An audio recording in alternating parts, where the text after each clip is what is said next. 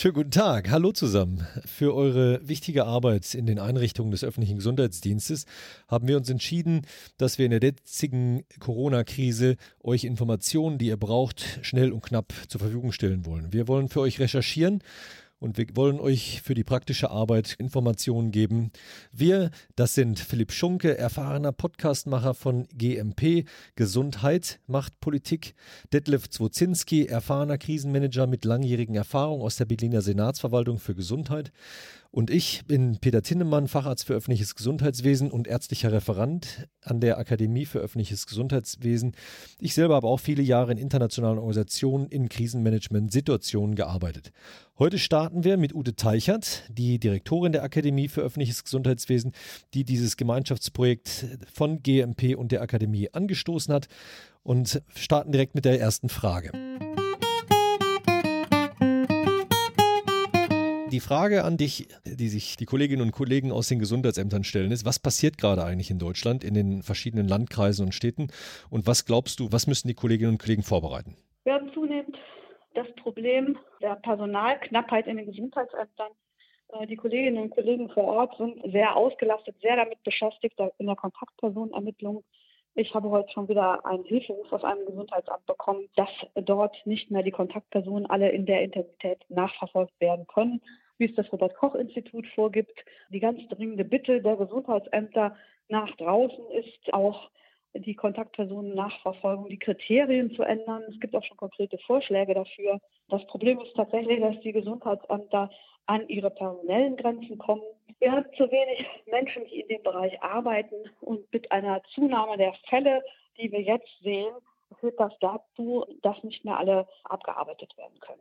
Abgesehen davon, dass die normalen Aufgaben alle liegen bleiben und nicht mehr erledigt werden können, höchste Priorität hat im Moment äh, der Umgang mit der Krise in den Gesundheitsämtern. Und das führt die Menschen, die dort arbeiten, jetzt schon an den Rande ihrer Möglichkeiten. Überstunden, Nachtdienste ist alles schon drin. Einige sind schon in Mehrschichtbetriebe übergegangen, damit sie überhaupt die Arbeit bewältigen können. Aber weil da so wenige Menschen da sind, ist das ein Problem. Und da muss dringend Unterstützung kommen. Also ich denke, wir brauchen sowohl eine personelle Unterstützung aus anderen Bereichen, Leute, die die Gesundheitsämter denen zur Seite stehen und Aufgaben erledigen. Äh, das ist das eine. Und das zweite ist, wir müssen dringend darüber nachdenken, ähm, ob wir die Kontaktpersonenermittlung in dieser Intensität weitermachen können. Und da sind die einzelnen Landkreise und Städte ja in unterschiedlichen Phasen. Wäre das sinnvoll, jetzt schon beispielsweise Lehrer, die ja schreiben und äh, lesen können, in die Gesundheitsämter zu bringen, dass sie zumindest administrative Arbeit machen können oder andere Beamte und öffentliche Dienstangestellte? Tatsächlich, dass man jede helfende Hand gebrauchen kann. Es gibt ja schon verschiedene Modelle dazu. So werden zum Beispiel in einigen Städten und Kommunen auch Medizinstudierende mit an die Hotline gesetzt oder es wird auch überlegt, ob man die zusätzlich qualifizieren kann. Sicherlich kann man das auch mit anderen Berufsgruppen machen. Ich hätte aber noch einen ganz anderen Vorschlag. Ich würde dann denken, ob man die Kollegen aus dem DK, aus dem medizinischen Dienst, mit in die Verstärkung nehmen könnte, weil das sind ja medizinisch ausgebildete Personen, da sind Ärztinnen und Ärzte sehr viel tätig. Und ich weiß nicht, wie sehr die jetzt noch überhaupt ihren normalen Aufgaben betraut sind. Aber das wäre ja wahrscheinlich auch möglich, wenn sie zur Unterstützung mit dem machen. Super, vielen Dank für die Schilderung der aktuellen Situation. Wir machen dann weiter, wollen mal von Detlef Zwozinski hören, was als nächstes passiert und wünschen dir erstmal noch einen schönen Nachmittag. Ja, vielen Dank, ebenfalls. Tschüss. Tschüss. Lieber Detlef, wir haben gerade von Ute Teichert gehört, dass einige Gesundheitsämter schon wirklich mit ihren Kräften am Ende sind oder dem Ende nahe und jetzt darauf reagieren, wie sie diese Arbeitsbelastung aufrechterhalten können. Krisen verlaufen in unterschiedlichen Phasen. Einige Gesundheitsämter sind schon mittendrin in der Krise, andere haben jetzt die ersten äh, Patienten in Quarantäne oder vielleicht sogar noch gar keinen. Was muss denn jetzt passieren aus deiner Sicht? Was, worauf müssen sich die Kolleginnen und Kollegen vor Ort vorbereiten? Ja, ich denke, das Wesentliche ist natürlich die Kommunikation, die Kommunikation intern zu den Kollegen hin, aber auch die Kommunikation extern. Wir unterscheiden ja immer zwischen der Risiko- und der Krisenkommunikation. Die Risikokommunikation haben wir definitiv verlassen. Wir sind jetzt in der Krisenkommunikation. Und was heißt das jetzt konkret? Worauf müssen Sie sich vorbereiten, die Kollegen, wenn Sie noch keine Patienten oder weniger haben? Und was müssen die Leute machen, die vielleicht jetzt schon 200 Patienten vor Ort haben? Ja, die Krisenkommunikation ist in jedem Falle gleich. Sie muss nur eben vorbereitet werden oder direkt ausgeführt werden. Und äh, die Gesundheitsämter müssen zunächst schauen, was erwartet eigentlich die Öffentlichkeit von ihnen. Das ist natürlich vor allen Dingen erstmal Hilfe, überhaupt Hilfe, auch Wegweisung, wie ich zu den Angeboten komme. Die Gesundheitsämter haben die Aufgabe, einfach auch mal Sicherheit zu vermitteln, um diese unsichere Situation, wie wir sie jetzt in der Republik haben, aufzulösen. Und um das zu erreichen, muss ein Gesundheitsamt, Amtsarzt und die Mitarbeiter, die die eben eventuell auch von der Presse interviewt werden, Ruhe ausstrahlen und auch deutlich machen, dass es überhaupt funktioniert in den Gesundheitsämtern. Also viel Baldrian verteilen, ja. Naja, äh, Baldrian alleine reicht hier nicht mehr, sondern es müssen einfach vernünftige Darstellungen sein, wie ich dann wirklich erfolgreich sein kann. Gibt es da Tipps, wie man da die Journalisten am besten informiert? Ja, ich äh, denke, die in, Journalisten informieren sich ja zunächst erstmal selber. Wir merken ja auch hier in Berlin jetzt gerade, dass äh, die direkt die Gesundheitsämter angesprochen werden, dass die Amtsärzte angesprochen werden und dass sie sich natürlich auch Informationen in Krankenhäusern und inzwischen natürlich auch bei vielen Sachverständigen suchen, auch Sachverständigen, die unterschiedlicher Meinung sind, wodurch die Bürger dann natürlich auch verunsichert werden. Und ein Fakt, der mir noch besonders aufgefallen ist, dass bei den Bürgern auch teilweise eben Direktinterviews geführt werden und dann Einzelmeinungen mhm. eben in der Öffentlichkeit dargestellt werden und verallgemeinert werden. Und es sind aber eben Einzelmeinungen und da muss man schon schauen, dass das äh, dem entgegengewirkt wird. Was muss denn jetzt so ein Amtsarzt machen, wenn er eine vernünftige Krisenkommunikation machen will? Also Ärzte lernen das ja nicht an der Universität, in dem Rahmen ihres Studiums. Worauf müssen die achten, wenn die jetzt Krisenkommunikation machen müssen? Ja, die Gesundheitsämter sind ja an der Stelle nicht alleine, sonst jeder Landkreis, jeder, jede Stadt hat äh, ihre Pressestellen natürlich, aber die Fachlichkeit kommt von den Gesundheitsämtern und die Amtsärzte, Amtsärztinnen sind natürlich auch diejenigen, die dann die Interviews geben. Und da müssen sie eben deutlich machen, dass sie agieren und nicht reagieren. Es muss deutlich werden, dass hm. das Heft des Handelns bei ihnen liegt. Sie müssen eben auch äh, schnell sein, müssen die Informationen aktiv und frühzeitig herüberbringen. Ich glaube, das passiert auch insgesamt. Also auch äh, proaktiv? Also im Sinne von nicht nur auf Abfragen oder Anfragen ja. warten, sondern tatsächlich auch selber aktiv ja, werden, das, irgendwas zu publizieren? Oder? Das ist einer der Grundsätze für mich im Krisenmanagement, immer proaktiv zu sein, so also auch in der Kommunikation. Was auch ganz wichtig ist, eben wahre Informationen zu geben, sachlich, transparent und wahr sind hier eigentlich die Stichwörter, mhm. die wirklich extrem wichtig sind. Und äh, die Bürger müssen es natürlich auch verstehen, was man da sagt, mit Fachbegriffen um sich zu werfen, macht im Augenblick keinen Sinn. Kurz, einfach, unkompliziert und bildhaft sind hier vielleicht mhm. die Stichworte dafür. Inwiefern müssen eigentlich die Leute, die da für die Kommunikation zuständig sind, sich auch im Klaren sein, wie viel Fake News über Social Media etc. verbreitet werden? Gerade eben ging äh, so eine WhatsApp, wie man sich dann irgendwie vor Corona schützen sollte mit irgendwelchen, was war es denn, Uniklinik in oder Wien sowas. oder genau vermeintlich herausgefunden, dass Ibuprofen die Überlebenswahrscheinlichkeiten verringert.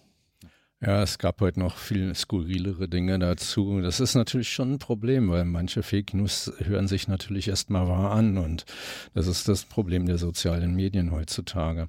Damit muss man umgehen. Man muss es natürlich, darf, man darf es nicht ungeprüft übernehmen, sondern man muss versuchen, das zu verifizieren mhm. und dazu haben sich eben auch die ja, WhatsApp-Gruppen oder andere Communities bewährt, wo man sich dann eben austauschen kann und sich kurz abstimmen kann, ist da was Wahres dran oder ist nicht Wahres dran.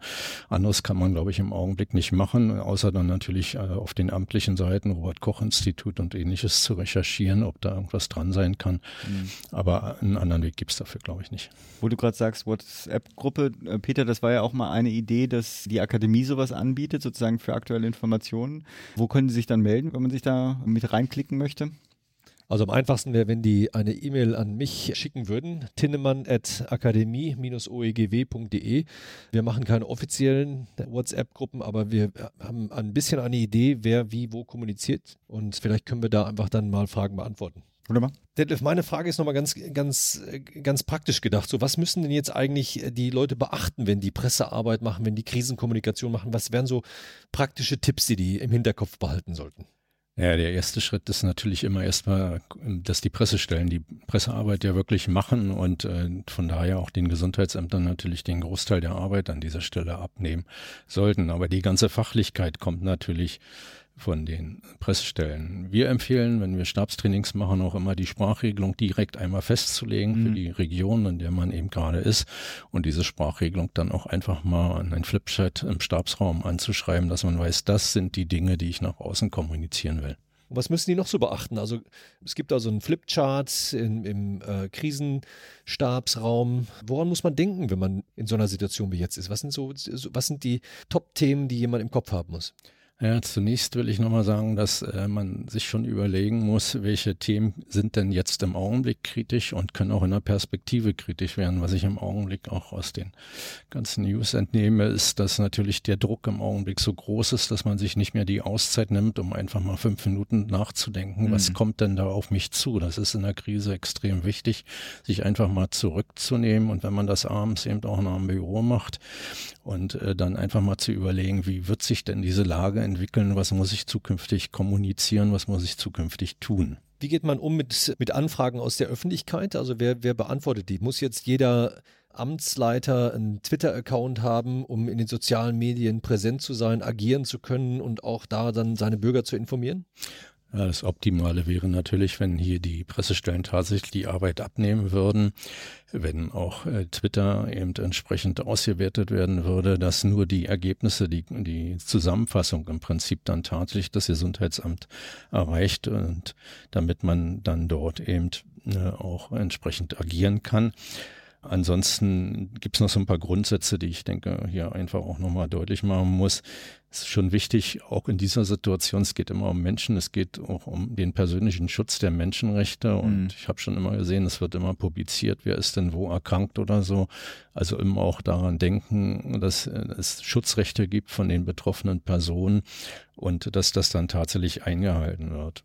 Und wenn es dann zu einem Interview kommt, dass eben der Amtsarzt, die Amtsärztin selber mal ein Interview geben wird, was ja durchaus die Regel jetzt ist nach meinen Beobachtungen, dann eben auch zu schauen, selber in einer ruhigen Atmosphäre dieses Gespräch zu führen, nicht in Stress zu kommen.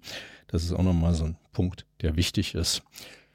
Und ein weiterer Punkt, der äh, häufig gar nicht so bedacht wird, jeder, der ein Smartphone in der Hand hält, ist ein potenzieller Berichterstatter. Mhm. Ob das nur dann Twitter ist oder irgendein anderes Medium. Äh, diese Informationen und diese Fotos werden ja sehr schnell online gestellt und das muss man immer auch im Fokus haben, wenn man sich im öffentlichen Bereich bewegt, dass man dann eben auch tatsächlich sich irgendwo im Amt, irgendwo äh, mit seinem Amt irgendwo wiederfinden kann. Mhm. Was andererseits ein Vorteil ist, Social Media und gerade Twitter ist eine extrem wichtige Informationsquelle. Ich beziehe sehr viele Informationen im Augenblick tatsächlich über Twitter und äh, muss das natürlich verifizieren. Aber es kommen sehr viele aktuelle Informationen und das ist eben auch sehr, sehr schnell über Twitter. Deshalb empfehle ich schon jedem Gesundheitsamt, wenn es denn stabsmäßig arbeiten kann, tatsächlich auch Twitter regelmäßig zu verfolgen. Hm. Da könnte man auch gleich mal auf die Akademie hinweisen. Die hat ja auch einen Twitter-Account. Die Akademie hat einen Twitter-Account. Detlef hat einen Twitter-Account. Äh, ich kann nur aufrufen dazu zu verfolgen, was wiederholt wird auf Twitter, was wir posten und natürlich auch den Akademie-Account zu abonnieren. Was ich spannend fand, so als äh, praktische Hinweise für die Kolleginnen und Kollegen, es ist in vielen Kommunen schon kommuniziert durch verschiedene Medien, wo man sich testen lassen kann und wie man sich testen lassen kann. Spannend finde ich dieses Beispiel einer Drive-In-Testung, dass Aha. die allgemeine Bevölkerung mit dem Auto vorfahren kann, man sozusagen den Abstrich durchs Autofenster macht und dann die Leute direkt ah, weiter cool. nach Hause fahren können. Ja. Was hältst du von sowas, Detlef? Ja, in Amerika scheint das ja Standard zu sein. Ich weiß nicht, ob sich der amerikanische Präsident auch in einem Drive-In hat testen lassen, aber äh, das sind natürlich Optionen und Möglichkeiten. Die Frage ist, ob man das in Deutschland so schnell auf die Beine bestellt mhm. kriegt. Aber ich denke, was wichtig ist, man muss auch einfach mal über neue Lösungen mhm. nachdenken. Ob man das jetzt in der Krise schafft, weiß ich nicht, aber wir sollten uns alle ein Buch nehmen und aufschreiben, was wir daraus lernen und äh, dann für die Zukunft mindestens umsetzen. Dann habe ich aus England gehört, die haben richten Fieberkliniken ein, also separate Einrichtungen, wo jeder, der Fieber hat, hinkommen kann und sich testen lassen kann. In Deutschland ist ja die Prämisse eigentlich, das Krankenhaus muss dazu in der Lage sein, jeden in der Notfallambulanz erstmal zu sehen und äh, anzugucken. Oder wie ist das da? Ja, das ist ein sensibles Thema für Deutschland natürlich, weil die ambulante Versorgung wird normalerweise von den niedergelassenen Ärzten vorgenommen. Wir wissen alle, dass das schwierig ist, dass man trotzdem in die Klinik geht. Aber im Augenblick ist es eben wahnsinnig zentral und wichtig, dass eben die, Krankenhäuser tatsächlich eben nur für die Schwerverletzten da sind und auch da sein sollten. Und die Fieberambulanzen, die jetzt hier eingerichtet worden sind, dienen ja nur dazu, die Tests eigentlich durchzuführen. Sie sind eigentlich ein verlängerter Arm mhm. der Kassenärztlichen Vereinigung und machen eben ein, eine ambulante Versorgung an der Stelle. Nach meiner Auffassung muss jede Klinik darauf vorbereitet sein, eben auch mit solchen Patienten umgehen zu können. Wenn jemand in die Notaufnahme kommt, der Fieber und Husten hat, muss er isoliert werden können. Aber das wird wahrscheinlich für eine nächste Aufzeichnung hier ein Thema werden. Wunderbar sicherlich etwas für die Amtsärzte, um mal da drauf zu gucken. Ne? Wie funktioniert es in meinem Landkreis oder in meiner Stadt? Kann ich die, die ich heute äh, in der häuslichen Isolierung, in der Quarantäne unterbringen, potenziell auch noch in die, in die äh, Klinik weiter äh, verlegen. Stationäre ja. Versorgung ist etwas, da müssen wir uns noch ein bisschen, das wird, glaube ich, auf uns zukommen. Ist das richtig? Das wird ein Thema sein, also damit sollten wir uns nochmal extra beschäftigen. Hm. Und das andere Thema vulnerable Gruppen, aber da kümmern wir uns drum. Wir recherchieren. Wir freuen uns, wenn ihr uns wieder zuhört. Lasst uns wissen, was ihr für Erfahrungen habt. Schickt uns eine E-Mail, kommt auf den sozialen Medien auf uns zu. Bis dahin, vielen Dank. Tschüss. Tschüss.